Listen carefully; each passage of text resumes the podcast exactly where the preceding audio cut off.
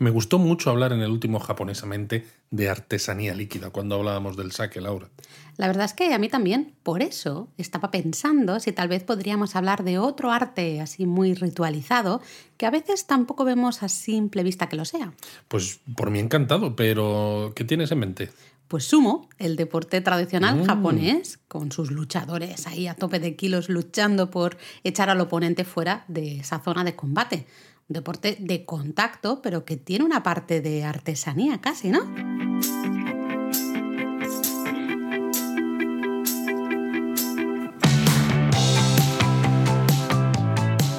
Bienvenidos a Japonesamente. Un podcast sobre cultura japonesa de Lexus producido por Japonismo. Bueno, pues como decíamos aquí en la introducción, el sumo es un deporte de lucha. Al final tenemos dos luchadores, o rikishi, en japonés, que se enfrentan pues, por esa victoria, ¿no? Y lo hab- hablamos del sumo normalmente como el deporte nacional es. de Japón. Pero no es el más popular. Ahí está, ¿eh? no es el más popular. ¿Cuál es el más popular, Laura? ¿Tú lo sabes? Yo diría que sí lo sé, sí lo sé, pero voy a dejar aquí un tiempecito para que nuestros oyentes, a ver si lo están diciendo en voz alta, pues el honor de ser el deporte más popular corresponde al béisbol. Eh. A ver, efectivamente. ¿Cuántas habéis acertado? Eso, ¿cuántos habéis acertado? Contádnoslo en los comentarios, allá Los donde escuchéis esto. Eso es. Lo interesante, eso sí, del sumo es que tiene una tradición, ¿no? Eh, histórica interesante y hasta tiene como, yo creo que de, de las cosas que más llaman la atención es esos ciertos aspectos sintoístas, ¿no? Que, que nos recuerdan una a la religión sintoísta. Efectivamente, ¿no? El tejado, por ejemplo, que hay sobre el doyo, ¿no? El ring de la zona donde se combate, la purificación que se hace al comienzo del combate, la vestimenta del árbitro, etcétera.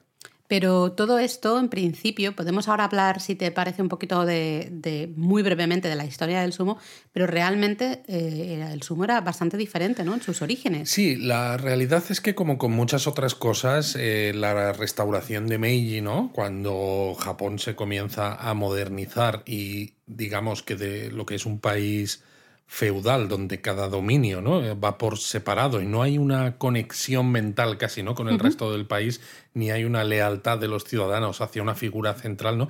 pues se empieza a intentar crear nuevas tradiciones que se sustenten en hechos probados, ¿no? históricos y demás, pero revestidos de, de eso, de una cierta tradición, aunque sea más o menos inventada, para que los japoneses sientan que comparten esas tradiciones, ¿no? Pues con el resto de habitantes de las islas japonesas, ¿no? Y que les diferencia de, pues, de otras personas pues, que estén pues, en Corea, en China, en donde De sea, ¿no?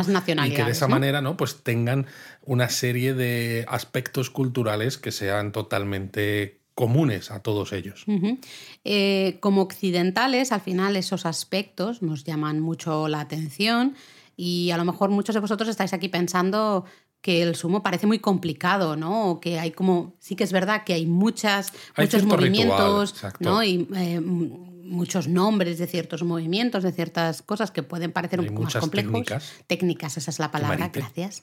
Eh, pero realmente las reglas son, básicamente son sencillas, Bueno, ¿no? es que básicamente, como con cualquier combate, ¿no? Tienes que ganar al oponente. ¿Y cómo se gana en sumo? Pues consiguiendo sacar al oponente de ese ring o doyo o tirándole el su- al suelo. Entonces, Básicamente es el- ese es el objetivo. Exacto, cuando lo consigues, eh, para esto hay diferentes técnicas, evidentemente, aunque parezca que simplemente es empujar, ¿no?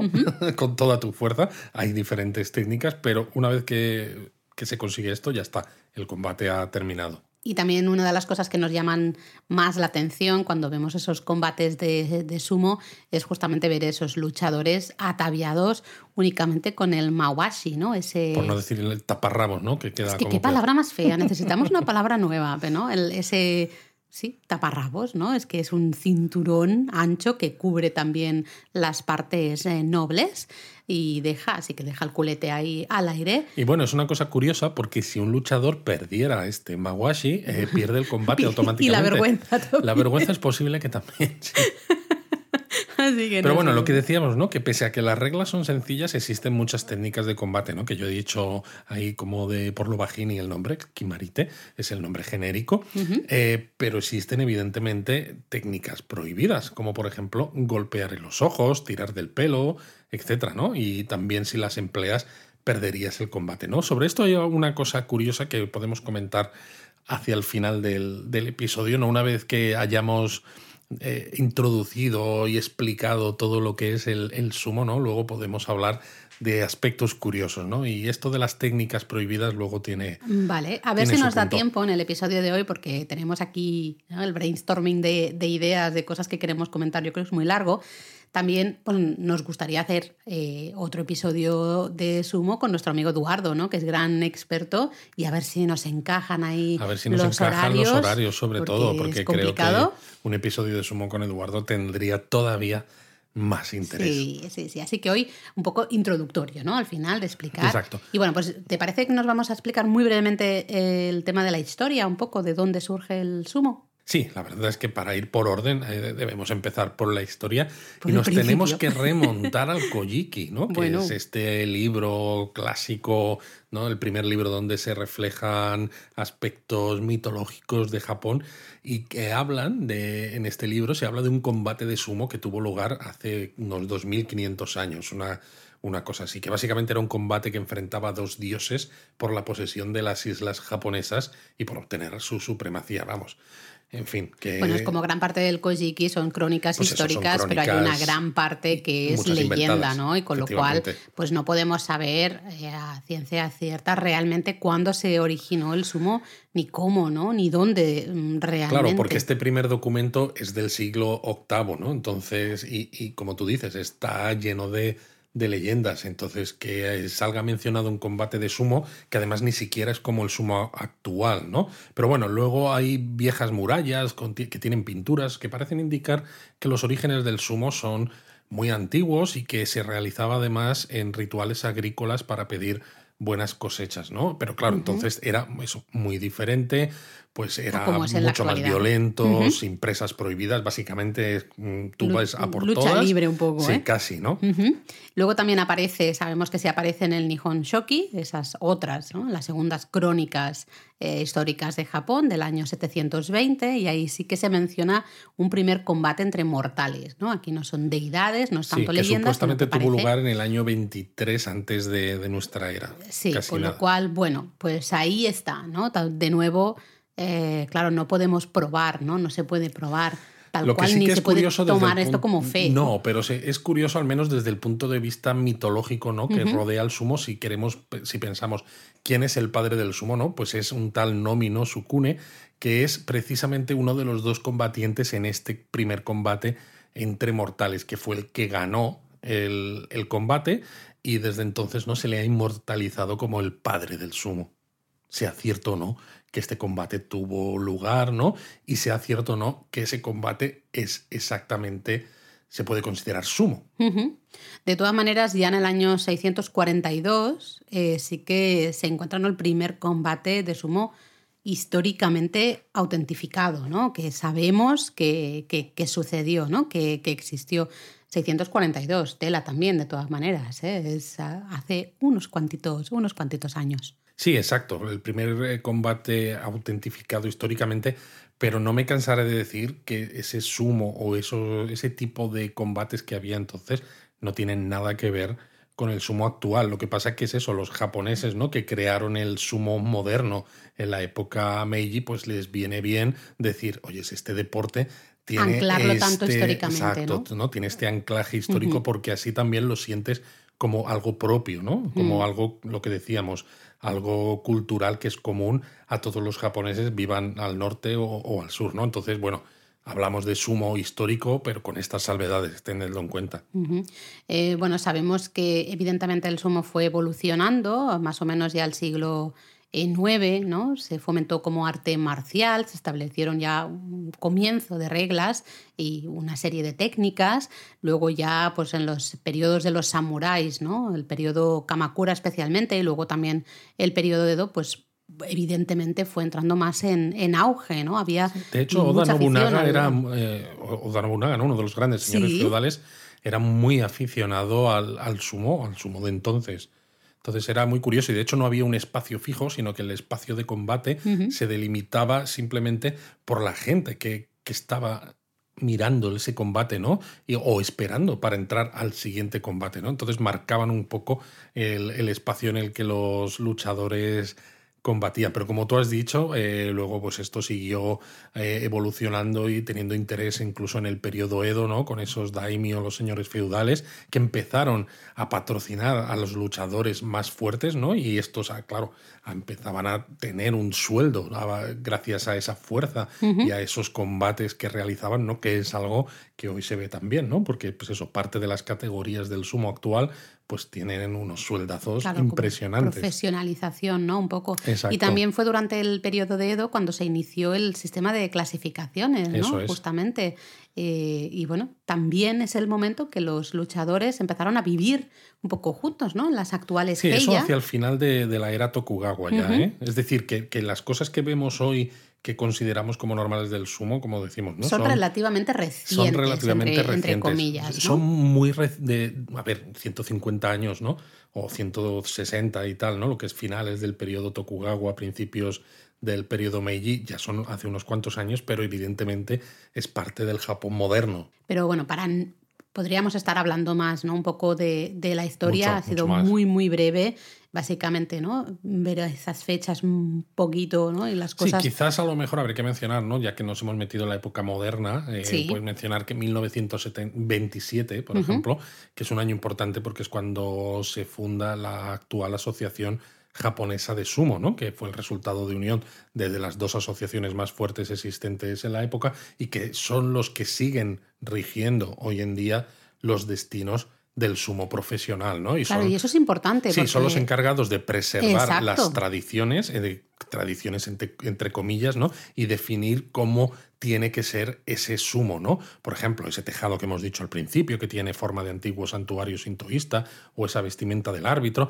o algunas cosas un poco quizás que han causado controversia reciente, ¿no? Como algunos problemas médicos que ha habido en el ring, ¿no? Y que no han dejado entrar a mujeres. Sí, que de hecho hablamos un poquito con Eduardo justamente, ¿no? En Japón a fondo creo que fue. Pues todo esto viene de que la asociación no intenta mantener esas tradiciones como de una manera muy bueno como muy arcaicas muy eh, a pesar de que realmente como tú decías no son tradiciones eh, reinventadas, por decirlo de una manera, ¿no? Las llamamos tradiciones y sí, vale, ya evidentemente no llevan un, al menos 100 años, eh, pero, pero tampoco es para tanto, ¿no? Pero son tradiciones reinventadas en el mundo moderno, Exactamente. Y se Con lo cual también se pueden reinventar de nuevo. Del mundo antiguo, ¿no? De eso que la gente a veces suele decir, oh, es que estas tradiciones milenarias de Japón, ¿no? Que es una frase que se utiliza, que se utiliza mucho. Esto nos daría para, para otro podcast, para otro episodio, eh, realmente hablar un montón de, este tipo de, de, cosas. También creo, antes de meternos un poco en el tema de la clasificación, que quizás donde más chicha hay, sí que creo que deberíamos hablar de que el sumo en la actualidad bueno, y en, y en años ¿no? pasados realmente creció muchísimo en popularidad y traspasó realmente las fronteras japonesas. Efectivamente, ¿no? Ser, eh, aunque es el deporte nacional de, de Japón, pero ha habido luchadores y hay de Hawái, Mongolia, Brasil, Argentina, de diferentes países del este de Europa, etc. Y de hecho, el primer extranjero que ganó un torneo fue Takamiyama en el año 1972. Takamiyama es hawaiano, claro. Lo que pasa es que todos los eh, luchadores, ¿no? Eh, digamos que se ponen un nombre japonés al competir, pero tienen sus, sus nombres verdaderos, evidentemente. Y de hecho, eh, hay otros seis, ¿no? Si no recuerdo más, o a lo mejor me dejó algún otro antes. Eh, otros seis extranjeros que han conseguido llegar ahí a, lo más alto. ha habido más, pero lo más alto son los Yokozuna. Que los es Yokozuna, el, rango ¿no? más alto. ¿no? Pues ha estado eh, Musashimaru de Hawái, Asasoryu, que es mongol. Hakuho, ¿no? Mongolia. Que un poco de él, también mongol. Harumafuji, también, también mongol. de Mongolia. Kakurio, también mongol. Y Terunofuji, Terunofuji también mongol. Terunofuji Vamos, que los mongoles eh, tienen un nivel Gran presencia, ¿eh? Gran presencia a todos los, en todos los sentidos. ¿eh? En si no lo había pensado de esa manera, efectivamente. pero Pero bueno, eh, vamos a hablar un poco del banzuke, que a lo mejor si decimos así, decís esto que es un plato, así suena como a plato de, pescado, ¿no? Un poco el banzuke. Eh, pero no es la... Un escabeche, ¿no?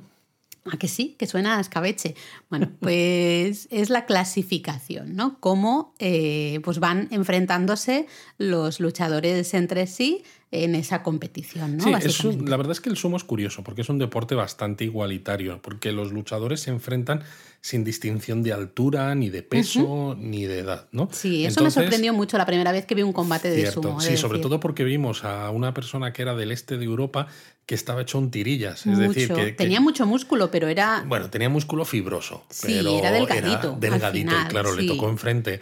Un señor enorme, no recuerdo ya quién era, tendría que mirar las notas, pero era tremendísimo. Yo creo que era el más Mm. No, no sé si el más, pero claro, al lado, al lado, del otro pobrecito. Se veía pues muy voluminoso y claro, me dio mucha pena. Entonces, esta clasificación o Bansuke al final eh, se basa en función de los méritos deportivos ¿no? de los torneos, del torneo anterior. Entonces, en función de lo bien que lo hayas hecho y de la diferencia entre victorias y derrotas, porque recordemos ¿no? que un torneo son 15 días, entonces cada día hay un combate, cada luchador tiene un combate, ¿no? Con lo cual al final, pues tienes 15-0 si has ganado los 15, ¿no? Y has perdido 0.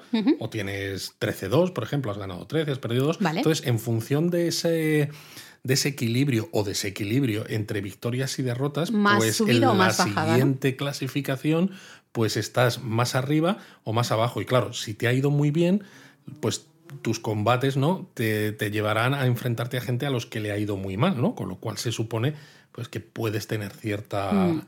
Cierta ventaja, aunque bueno, al final te toca combatir contra un montón de, gente. El tema es que, claro, esto no es matemático, ¿no? No es eh, decir, bueno, pues como este ha ganado un 70% de sus, ¿no? de los combates en la competición anterior, pues aquí sube tantos puestos. no puede funcionar así.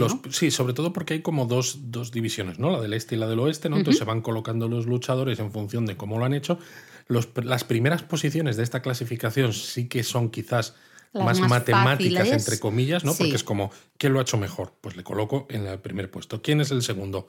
Pues le coloco en el primer puesto del lado contrario, ¿no? Sí. Así, pero claro, llega un momento en el que ya tienes eh, casi todos los luchadores colocados, ¿no? Y dices, es que de los que me quedan. Y también, claro, tienes que trabajar mucho el hecho de que hay algunos que los tienes que, entre comillas, castigar, ¿no? Bajarles. Eh, unas cuantas posiciones porque han hecho el, anterior torneo, pues fue terrible y los tienes que, entre comillas, castigar.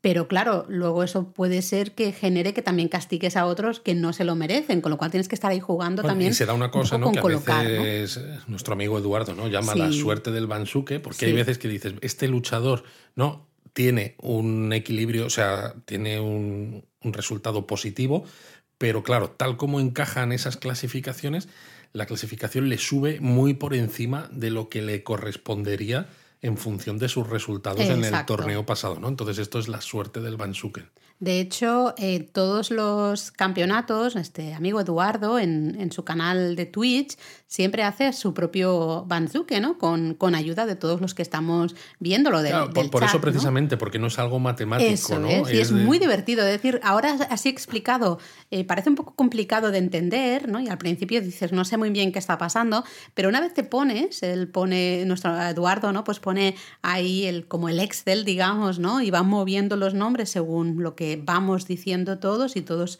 opinamos y pensamos, eh, es muy divertido y al final también es muy divertido luego ver si se corresponde, ¿no? Si hemos acertado o no con el que es el banjo. Así que si os interesa ver un poquito más este tema de las clasificaciones, eh, echadle un vistazo, ¿no? Pero yo como se nos va a ir este episodio de largo. Yo creo que vamos a hablar un poco de las categorías ¿no? de, sumo para que sepáis un poco eh, cómo se distribuye.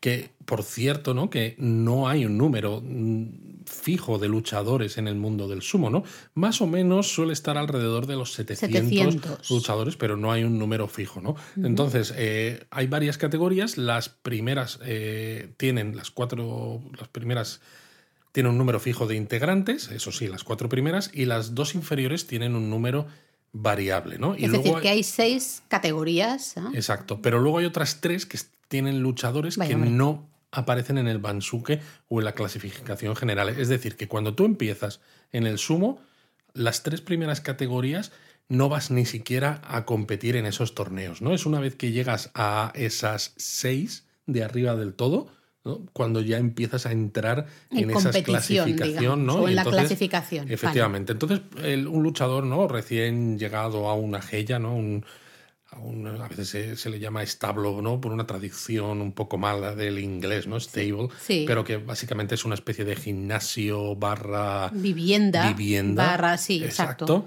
¿no? Pues cuando el luchador llega hasta que puede ser, eh, puede ser incluido en la categoría de Maesumo, pues tiene que pasar al menos un torneo. ¿no? El tiempo que hay entre torneos. Vale, eso sería un poco los nuevos luchadores, ¿no? Al final, los que son, por decirlo de una manera más simple, novatos, ¿no? Efectivamente. Básicamente se preparan para, la competición. Los luchadores tienen que prepararse para la competición, ¿no? Entonces eso implica entrenamientos, evidentemente, pero también estudiar pues la cultura e historia del sumo, caligrafía, eh, anatomía, hasta shigin, que es una antigua forma de poesía cantada, es decir, todo como muy tradicional japonés para que se vea que es un deporte que es algo más que un deporte. De esto hay, suele haber fotografías en Twitter, suelen compartir fotografías, es muy gracioso ver a los, a los luchadores de, sumo ahí con sus yukata, ¿no?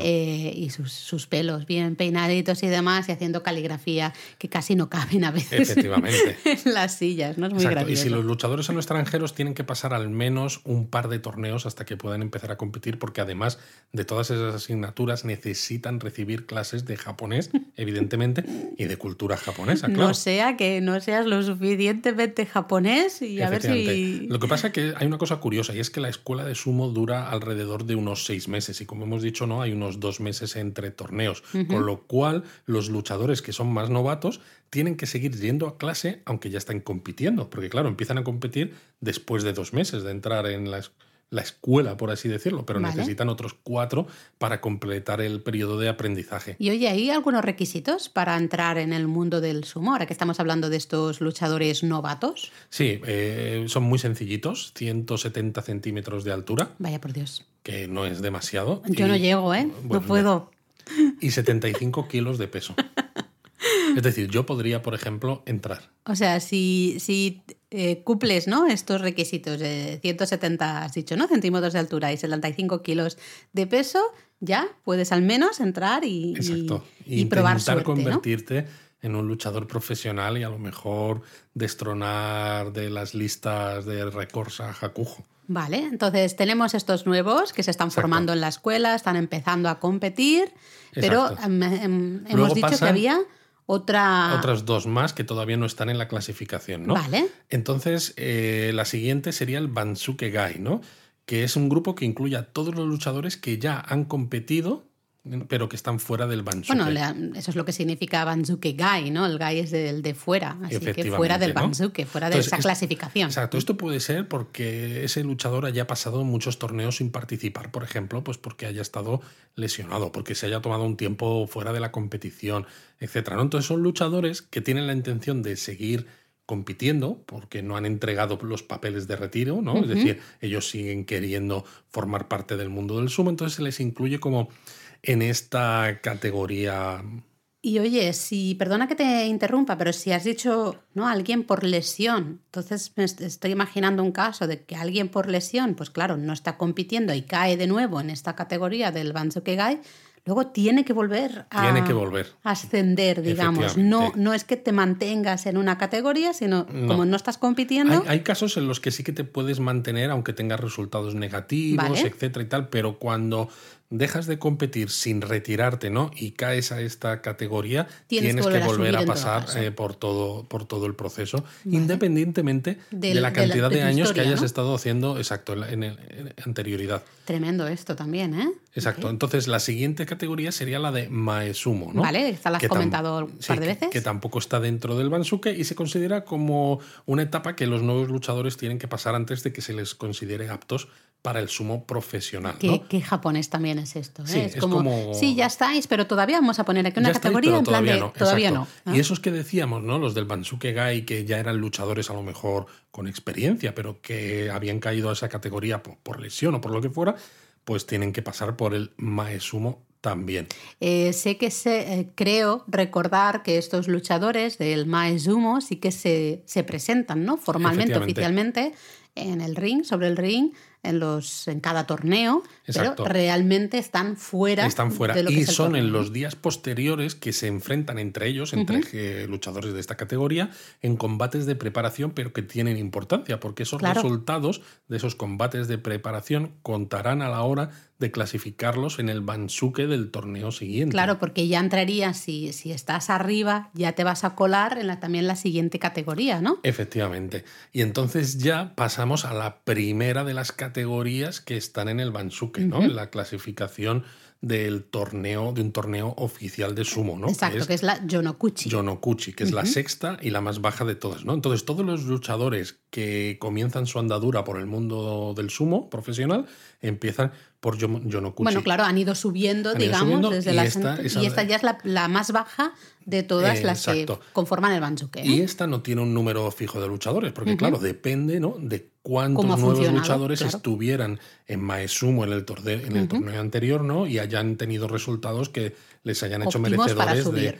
De subir, ¿no? Entonces su- suele estar entre 50 y 80 luchadores, pero Bueno, no pero la tiene horquilla es, es amplia también, ¿eh? entre 50 y 80. Exacto. Así que tenemos esta sexta categoría, el Yonokuchi, subimos un peldañito más, Y nos subimos a Johnny Dan. Johnny Dan. ¿no? Exacto.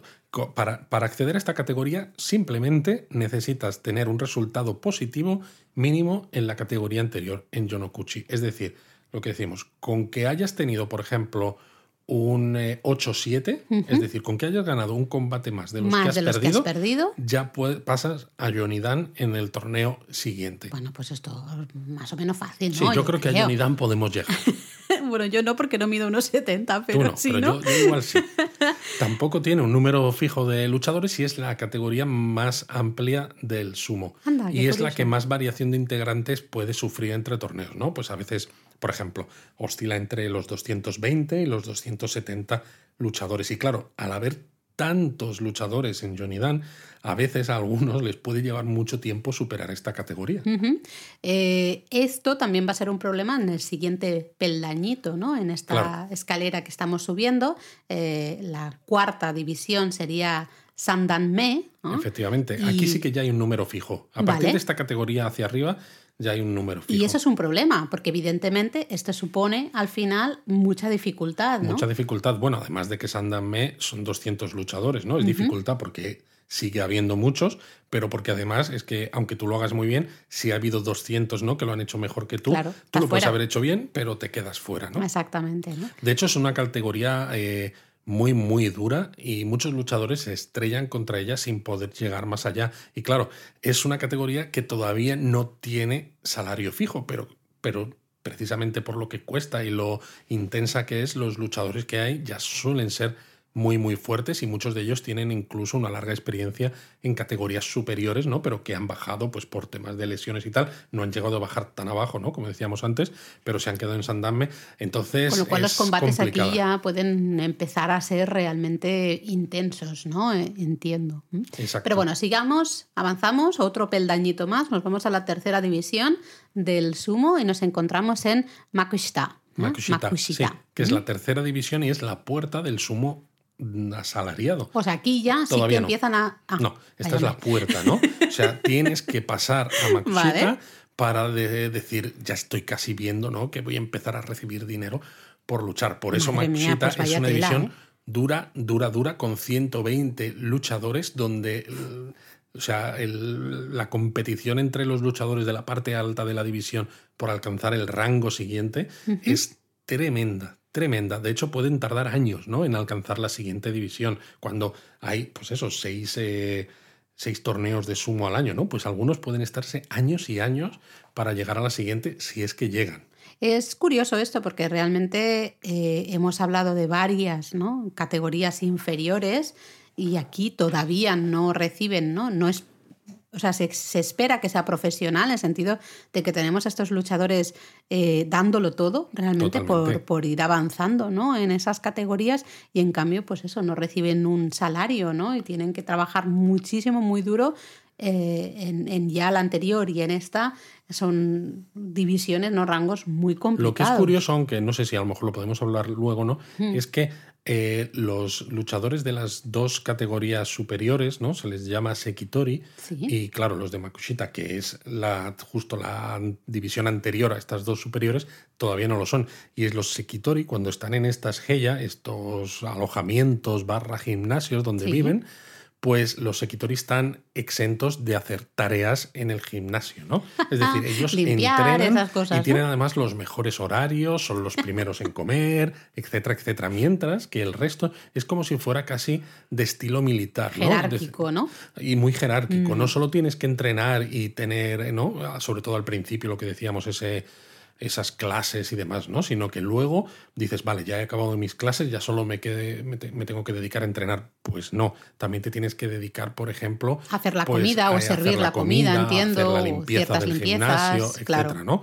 Entonces, estos luchadores son muy, muy fuertes, compiten muchísimo porque están deseando poder tener un sueldo, pero también además están deseando poder librarse de todas esas tareas. O sea, que tiene tiene tela. Bueno, subamos un peldaño más. Subamos un peldaño. Nos vamos ya. Aquí sí que ya cobran. Dime que aquí sí, que, ya cobran. La segunda categoría del sumo es la Yurio. Yurio. Solo tiene 28 luchadores. es la más pequeña de todas las categorías. Esos son muy poquitos. Sí, y es la primera en la que los luchadores reciben un salario fijo mensual de alrededor de un millón de yenes.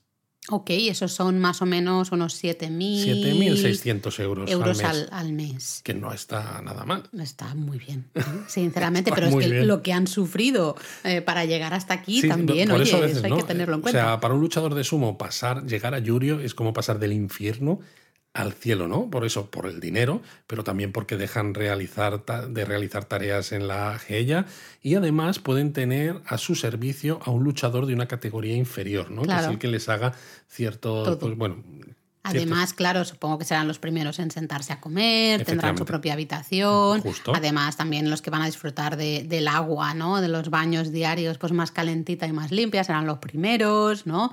Y, por lo que sé, creo que ya pueden hasta dejar de vivir en esa, en esa si lo quieren. Se pueden hasta casar si quieren. Pues es, exacto, ¿no? Mantener ya una vida independiente, digamos, si no... De hecho, a veces no se les pregunta a los luchadores, ¿no? Pues que cuál es su mejor recuerdo en el mundo del sumo y para muchos de ellos dicen que es cuando alcanzaron el rango de Yurio, ¿no? No tanto cuando gane tal torneo, supongo que en algunos casos sí, pero el llegar a Yurio es tan importante para un luchador de sumo, es cambia tanto su vida que realmente es uno de esos momentos brutales. Y una también, un detalle importante a recalcar es que ya cuando llegas a esta categoría de Yurio, eh, empiezas a disputar 15 combates por torneo. Exacto, sí, las inferiores no lo habíamos dicho, es verdad. Sí. Eh, solo disputan 7. 7, con lo cual aquí ya son 15 combates por, por torneo, además, participan en la ceremonia. Sí, justo eso, la del dojo iri, ¿no? que es la del comienzo, que llevan el delantal este, el Sí, eso delantal, pero es que no sabemos cómo decirlo. No sabemos cómo traducirlo, ¿no? pero llevan eso, como un delantal, eh, de la,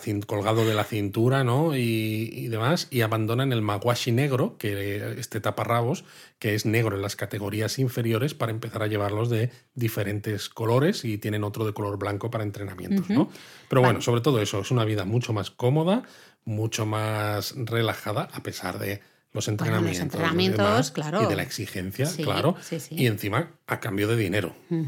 Y subimos ya un peldañito más, llegamos a la máxima categoría del mundo del sumo, sería Makuuchi. Exacto. Makuuchi es la máxima categoría y está limitada solo a 42 luchadores y es la única en la que los Sekitori, ¿no? Estos eh, luchadores. Los luchadores de estos dos rangos. de estas dos categorías superiores se dividen en diferentes rangos, ¿no? Eh, dentro de Makuuchi, pues hay el rango de Maegashira, que está formado por todos los luchadores que no forman parte de alguno de los otros cuatro rangos que hay que son más importantes dentro de Makuuchi, ¿no? Que están Komusubi, Sekiwake, Oseki y Yokozuna. Madre mía, me suena todo de haber escuchado a Eduardo porque yo le veo muchísimo en Twitch, siempre comentando eh, sumo, pero, pero me cuesta. Básicamente es, es, una categoría que tiene dentro cinco categorías, ¿no? Y en orden de importancia de menor a mayor, empiezas en Maegashira, la menos importante Vale. dentro de que sigues estando en, En la, la- máxima. en la división luego máxima. Komusubi, luego Sekiwake, luego Oseki, Oseki, y luego. Yokozuna. Y aquí los salarios ya son importantes. Por ejemplo, un Yokozuna, que es verdad que no cualquiera puede llegar a serlo, pero para que os hagáis una idea, un Yokozuna cobra alrededor de 3 millones de yenes al mes Luis, por favor. unos 23.000 euros. Un Oseki, por ejemplo, dices, bueno, ya un poquito menos, 2 millones y medio. También me parece muy bien, ¿eh? Un Sekiwake o un Komusubi son 1,7 millones de yenes al mes y un Maegashira 1,3 millones de yenes. Pero claro, encima en estos rangos hay que sumarle premios por ganar torneos, porque ya son luchadores que suelen ganar cosas, por ganar combates, que también el que gana se lleva un dinerito, por patrocinadores, etcétera. Eh, Luis, ¿no quieres cambiar un poco tu carrera Y me profesional? dedico al sumo. Por favor, yo no puedo, yo no mido unos 70. Además, creo que lo de ser mujer tampoco, tampoco eso ya daría para, para otro episodio, ¿no? Lo curioso es eso, que llegar hasta Sekiwake, ¿no? que es uno de estos cinco subrangos, es relativamente sencillo, relativamente no con todo lo que hemos dicho Sí, de que la, competi- la competencia cada vez es ¿eh? mayor, ¿no?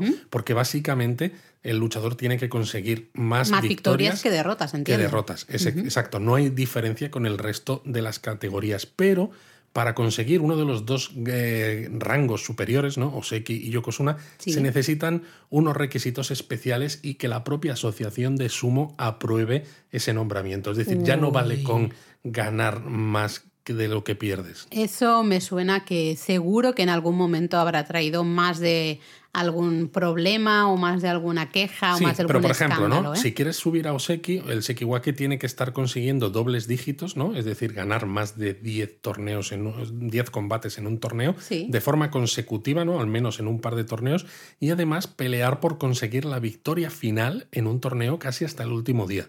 Es decir, si con, con esto de casi hasta el último día, ¿no? Se deja un poco de, La puerta de margen para que la asociación decida, pues mira, pues este se lo merece, ¿no? O es una buena imagen para el sumo, o es japonés y no se interesa que, que suba, ¿no? Y entonces la asociación puede estudiar su ascenso al grado de Oseki, que lo tiene que aprobar los miembros de la, de la junta directiva. No hay una norma escrita, ¿no? Pero sé que se suele cumplir casi siempre, por la cual un Sekiwake que consigue al menos 33 victorias en los tres torneos anteriores, es decir, al menos 11, 11, 11, ¿no? Vale. O alguna otra distribución, Sí.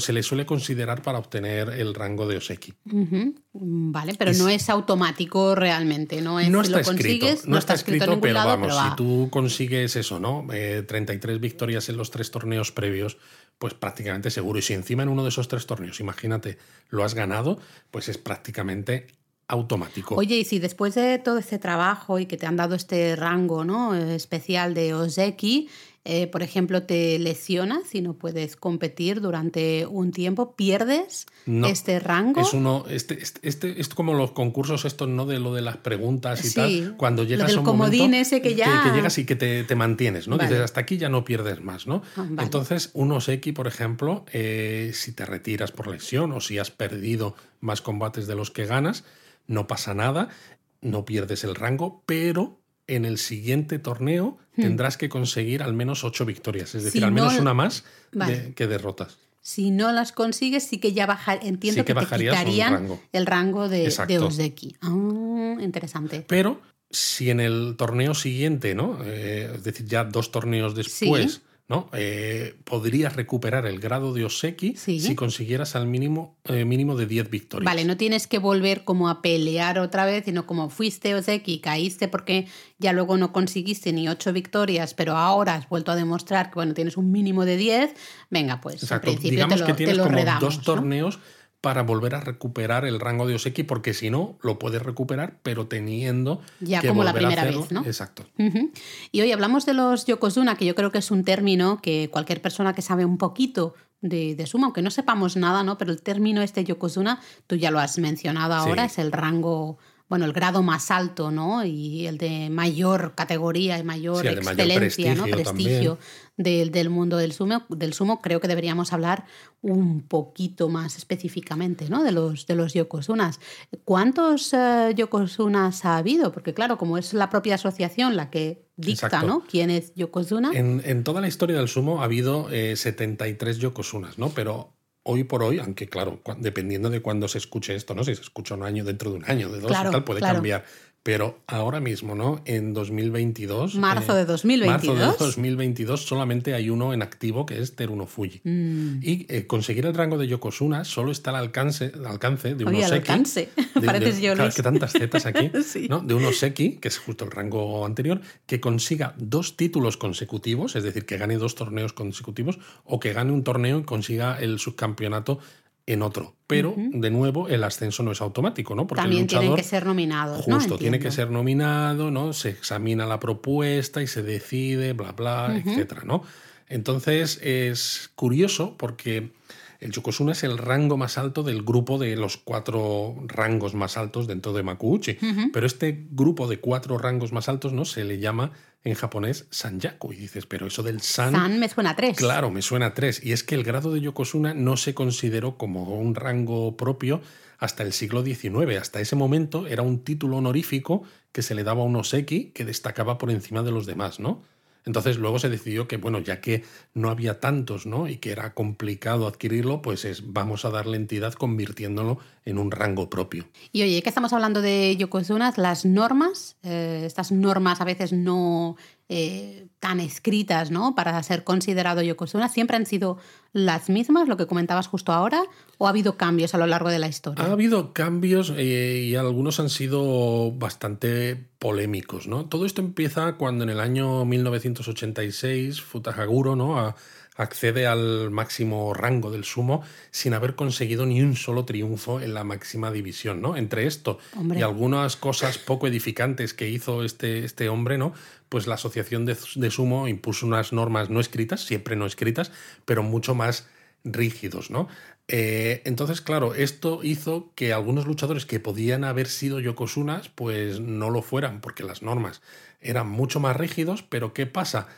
que dejó de haber Yokozuna japoneses, el sumo perdió popularidad ¿no? durante varios años y la asociación intentó relajar las medidas para ayudar, entre comillas, a que algún japonés ascendiera de forma más sencilla. ¿no? Entonces, primero, por ejemplo, se relajaron los requisitos para convertirse en un Oseki, pero cuando se vio que, la relajación no, exacto, y que sin embargo había luchadores extranjeros ¿no? que accedían al rango de Oseki con más facilidad, dijeron, algo aquí, algo aquí está, fallando. Necesitamos hacer más cambios, algo tenemos que hacer, ¿no? Exacto. Y la cosa sobre todo cambió, ¿no? Esto fue muy, muy curioso en el año 2013, porque... pues es relativamente reciente. Sí, relativamente reciente, porque entonces Kisenosato, que es, ese sí que es japonés, ¿no? tuvo un gran momento de, de forma y consiguió cuatro subcampeonatos de forma consecutiva. No ganó ninguno, pero quedó segundo en los cuatro con un registro global de 48-12, ¿no? Que dices, oye, pues está muy bien. Y claro, la asociación estaba en la gloria porque decía, parece que por fin hay un luchador japonés que puede conseguir un título. Que nos va a dar la alegría. No solo porque gane, sino que podemos eh, ascenderle. al máximo grado del sumo, porque es eso, ¿no? Tener un Yokozuna japonés, pues bueno, va a hacer que los aficionados vuelvan a los estadios pues que no veas, ¿no? Entonces empezaron a preparar el ascenso durante meses, pues diciendo, por ejemplo, ¿no? Oh, es que si Kisenosato ganase un título, habrá demostrado ser merecedor del ascenso, ¿no? Incluso se dijo, ¿no? A finales de 2013 que si perdía el campeonato, el campeonato en un desempate, pues contaría como que si hubiera sido campeón, ¿no? Es decir, intentaban relajar al máximo los requisitos. Para que pudiera subir. Para que pudiera subir, ¿no? El problema, claro, que cuando haces una trampa, entre comillas, de esta manera es que las cosas, pues a veces no salen como, como se espera. Se te pueden torcer. Y yo diría que es lo que pasó. Efectivamente, pasó y Kakuryu, ¿no? Que era un luchador mongol, pues se aprovechó de ellas. Porque llegamos a 2014 y Kisenosato, ¿no? En el primer torneo, el que tiene lugar en enero en Tokio, pues tuvo un torneo terriblemente malo. O sea, hizo 7-8. Perdió más combates de los que ganó. Con lo cual, todas las expectativas ¿no? que la asociación había puesto en su promoción, pues se, evaporaron, Porque ya no es, que ni, no es que no hubiera quedado campeón o subcampeón en un desempate, es que había perdido más de lo que ganó. Seguro que Kakuryu hizo un, un torneo fabuloso, segurísimo. Efectivamente, hizo 14-1 y quedó subcampeón y el combate que perdió, ¿no? En el que decidió quién ganaba el torneo o no, lo perdió frente al Yokozuna, que entonces sí era Yokozuna, Hakujo, con lo cual dices, es que has perdido contra el campeón de todo campeones. el resto de combates los has ganado, ¿no? Con Efectivamente. lo cual, Y claro, la asociación, ¿no? Pues después de tanto dar la matraca prácticamente durante todo 2013 con este tema, no se pudieron echar atrás y tuvieron que mantener, ¿no? Para Kakurio los mismos criterios de promoción que se habían ofrecido a Kisenosato. Ujú. Curioso esto, ¿eh? Pero, Pero, aún yo- así todavía hubo un torneo más, ¿no? El siguiente, el de Osaka, que es el de marzo, en 2014, y Kakurio ganó el torneo con 14-1. O sea, 14-1 y ganas. Y claro, es Buah. como la propia prensa daba por hecho Hombre. que Kakurio iba a ser un Yokozuna. Y a pesar de que lo habían estado como evitando, ¿no? Diciendo, bueno, vamos a esperar a ver si hace un torneo malísimo y Tiene que hacer dos, si no, no vale, tal, no sé qué. bueno, ¿no? pues al Claro, final lo tuvieron que entiendo ascender, que lo tuvieron que efectivamente.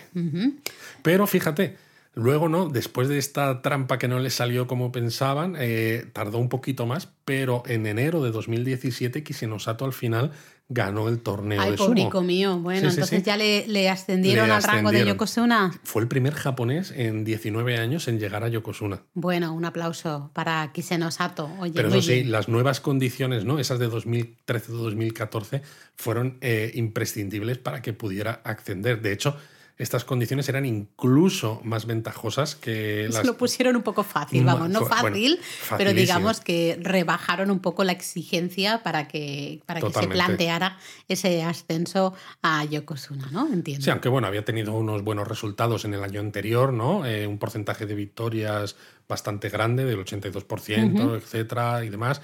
Y claro, fue, bueno, dio la vuelta, ¿no? A Japón, ¿no? Todos los medios de comunicación se volcaron con él, los aficionados, etcétera. Pero de todas maneras, si nos ponemos a hablar de luchadores, ¿no? Con nombre, en este caso, iba a decir nombre y apellidos, pero Sí. en este caso yo solo me sé los nombres, eh, hay que hablar sí o sí del dominio de Hakujo. De ¿no? Hakujo y yo de los luchadores mongoles, pero sí, sobre todo de, de Hakujo, ¿no? Hakujo es un. eh, llegó a Japón a los 15 años, es decir, que vamos, lleva mucho más tiempo en Japón que en su Mongolia natal. y ya llegó pensando en dedicarse al, al sumo. Y bueno, primero acabó, pues eso, dando, tirando por tierra, ¿no? El poderío japonés. eh, porque es el luchador de la historia del sumo con más títulos en la máxima categoría. Es tremendo, tremendo, tremendo. Y mira que ha tenido, de todas maneras, lesiones. O sea, en 2017 batió el récord de victorias que tenía el Oseki Kaio, ¿no? Y ha llegado en total a las 1048 victorias con menos años y menos torneos necesarios para conseguirlo. Y bueno, tiene varios récords Guinness de- dentro del sumo. Ha ganado 45 torneos. Ha tenido 1.187 victorias, de las cuales son- 1.093 han sido en la máxima división, es decir, Makuuchi.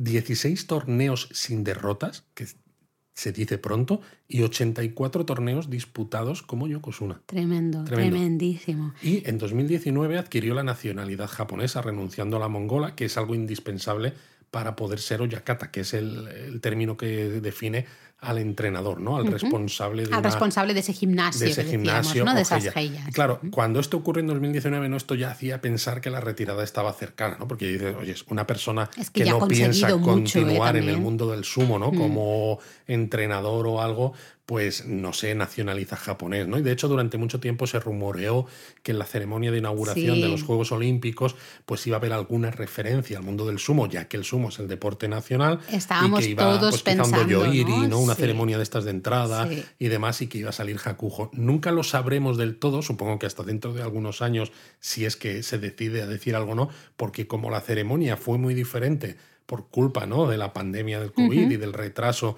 en los juegos de un año y demás, pues nunca lo sabremos. Él evidentemente no ha dicho nada, eso también es muy japonés, ¿no? no de no explicar eh, si realmente había planes, no se han hecho públicos y sí que, si no recuerdo mal, fue justo, eh, no pudo participar ¿no? en el torneo de otoño de septiembre de 2021. Sí, porque bueno, si no recuerdo mal había casos de esos, coronavirus en, en, en su, su gimnasio, ha sido un poco triste esto, ¿no? Porque Sí. el tema del coronavirus con el ha tenido su aquel, pero es eso, ¿no? En 2000, septiembre de 2021 hubo coronavirus en el gimnasio en el que él formaba parte, con lo cual ningún luchador de ese gimnasio pudo competir. y por sorpresa, nadie se lo esperaba justo en ese momento, pues anunció anunció su retirada. Sobre todo porque fue un poco triste, ¿no? una persona que ha sido tan importante en el mundo del sumo, eh, claro, anuncia su retirada de esta manera, sin realmente ni siquiera poder competir. Exacto, sí, con poca fanfarria quizás, ¿no? O sin levantar una última copa del emperador, ¿no? Pero ahí sigue y está muy conectado, sigue muy conectado con el mundo del sumo y veremos eh, bueno, qué de hecho, en un futuro. De hecho, ¿no? Ya ha adquirido un nombre como de Oyakata y demás, ¿no? Entonces habrá que ver si puede eh, hacerse cargo de una gella o no, porque bueno, hay un número limitado, etc. De una escuela, digamos. Estoy seguro de, que seguiremos oyendo hablar de, de. Oye, nos estamos alargando mucho, pero yo creo que deberíamos hablar, aunque sea un poquito, de estos dos términos que hemos mencionado, justamente, ¿no? La Geia, que estábamos diciendo que, claro, ¿no? Mucha muchas veces lo vemos como establo, ¿no? Y no nos gusta como traducción. La traducción como, literal es habitación, que tampoco, ¿no? No, exacto. Al final es, yo creo que es un gimnasio, pero con muchas comillas, ¿no? Vamos a entender. Sí, es el lugar donde los luchadores se entrenan, pero donde también comen, duermen, salvo que sean de esas categorías superiores. Que ya se han independizado, digamos. Exacto, donde pasan sus horas de relax también, cuando las tienen, porque... Y ya hemos dicho, ¿no? Que solo las dos categorías principales, Makuuchi y Yurio, ¿no? Tienen dinero, tienen salario y tienen, eh, bueno, pues eh, tienen asistentes que les ayudan con todo. Estos luchadores son los primeros que se sientan a comer, a comer están exentos de tareas, ya sea cocinar, limpiar, asistir al, al, al oyakata, que es este como el manager, el gestor, etcétera, ¿no? Entonces, todas esas otras tareas que no están relacionadas con los combates las tienen que realizar los luchadores de categorías inferiores. Exacto, al final me recuerda mucho también al mundo de las geishas, que podríamos hablar ¿no? otro día, con esa jerarquía un poco dentro en el mundo de las geishas, dentro de la casa, ¿no? las casas de geishas, la soquilla. Aquí en las geishas funciona básicamente igual, ¿no? Las categorías inferiores pues tienen que trabajar más para el, los hermanos, ¿no? Por decirlo de una manera, el, resto de luchadores. y ya cuando uno va subiendo, pues al final consigues que te hagan el trabajo, ¿no? Básicamente. Eh, la Geya es el lugar que vamos a visitar si queremos ver un entrenamiento de sumo, esta actividad tan típica para muchos turistas, ¿no? Eh, el tema importante, que la actividad en la Geya empieza muy temprano. Puede ser que a las 6 de la mañana se realizan justamente esos primeros entrenamientos.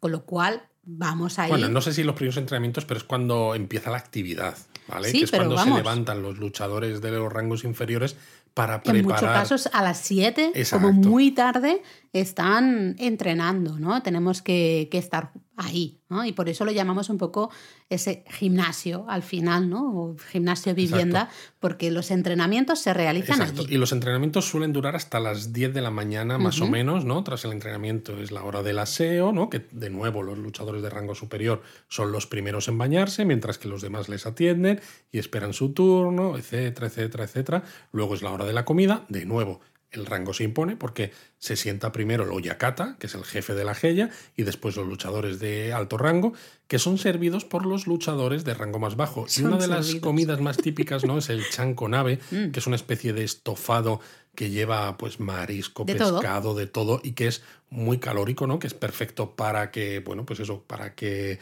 eh, aumenten en volumen, que es lo que todos vemos cuando vemos un luchador de sumo. Pero claro, si tú eres uno de esos luchadores de rango superior, te sientas antes que los demás. Eso significa que puedes tomar los mejores ingredientes de, ese, de esa olla común la, del cocción también más eh, a, tu punto. No solo, ¿no? solo tomas lo que está más rico, sino que cuando está más rico. Y cuando está más, entre comillas, fresco, por decirlo de una manera, aunque todo sea estofado, pero al final el chanconave, no deja ser tú vas poniendo todos esos ingredientes, se, se hierve, ¿no? Se va estofando ahí poquito a poco.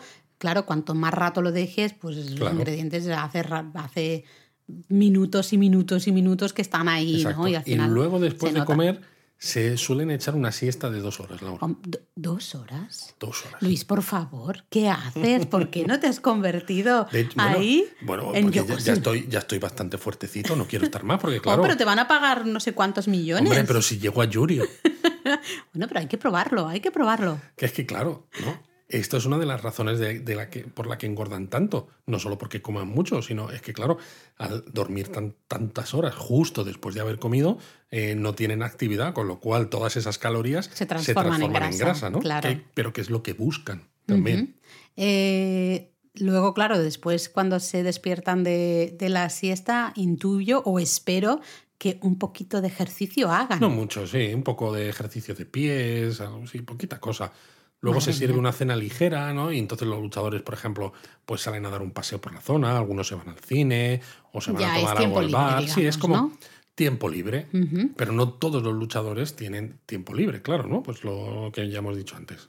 Y otro término del que quería hablar muy brevemente es el oyakata, que lo hemos mencionado, pero creo que estaría bien pues terminar de, de dar algunas no sé, una definición un poco más amplia de qué es esto Yakata, ¿no? Porque has dicho que era como el entrenador, por Sí, decirlo es como de el manera. entrenador, pero también es el, eh, el responsable de la Geia, es El también... maestro, ¿no? Sí, y, pero además es que, claro, los Oyakatas son miembros de la asociación de, de sumo, con Ah, lo cual son importantes no solo por la gestión de la propia Geia, sino, Sino para todo el deporte, ¿no? claro, Todas las decisiones. tienes en, en- en tu mano y en la del resto de, de Oyakatas, ¿no?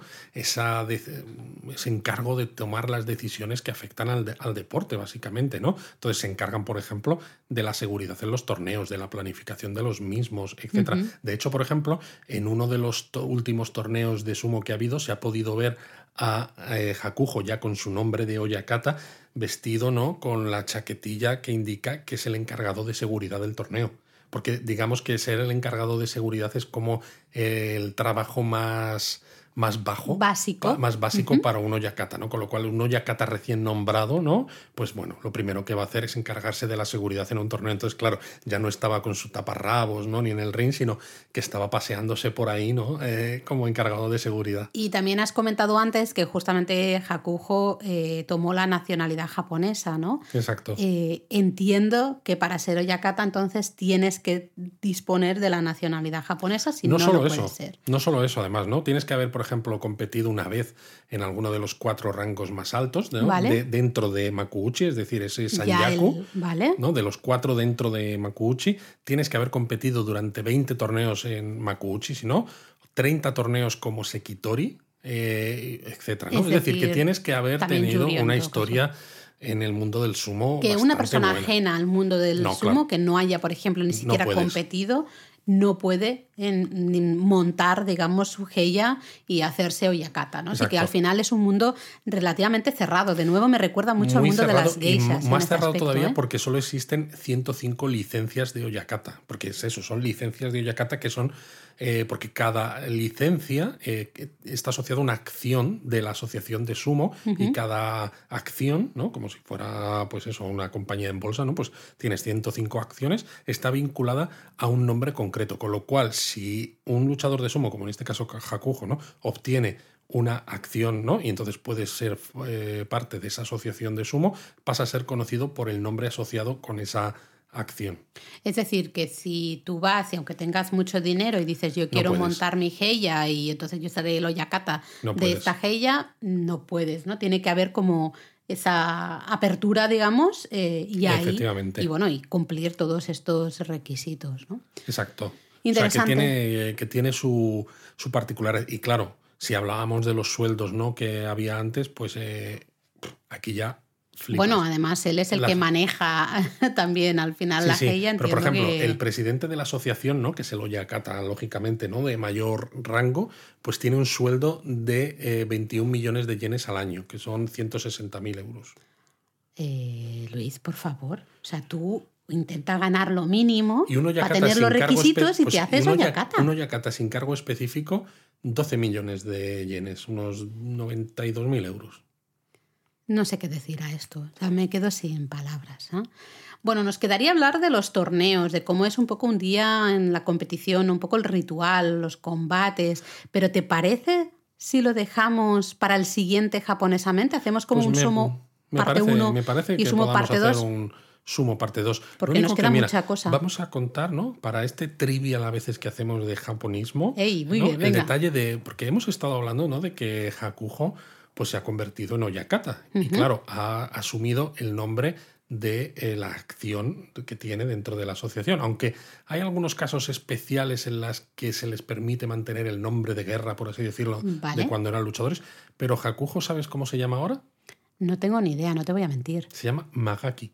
Magaki. De hecho, cuando, cuando vi, por ejemplo, fotos en los periódicos japoneses, ¿no? De Hakujo, lo que te decía antes, vestido, ¿no? Que, como encargado del, de la seguridad, en el pie de foto no decían Hakujo, ponía Magaki o Yakata. Y ya todo.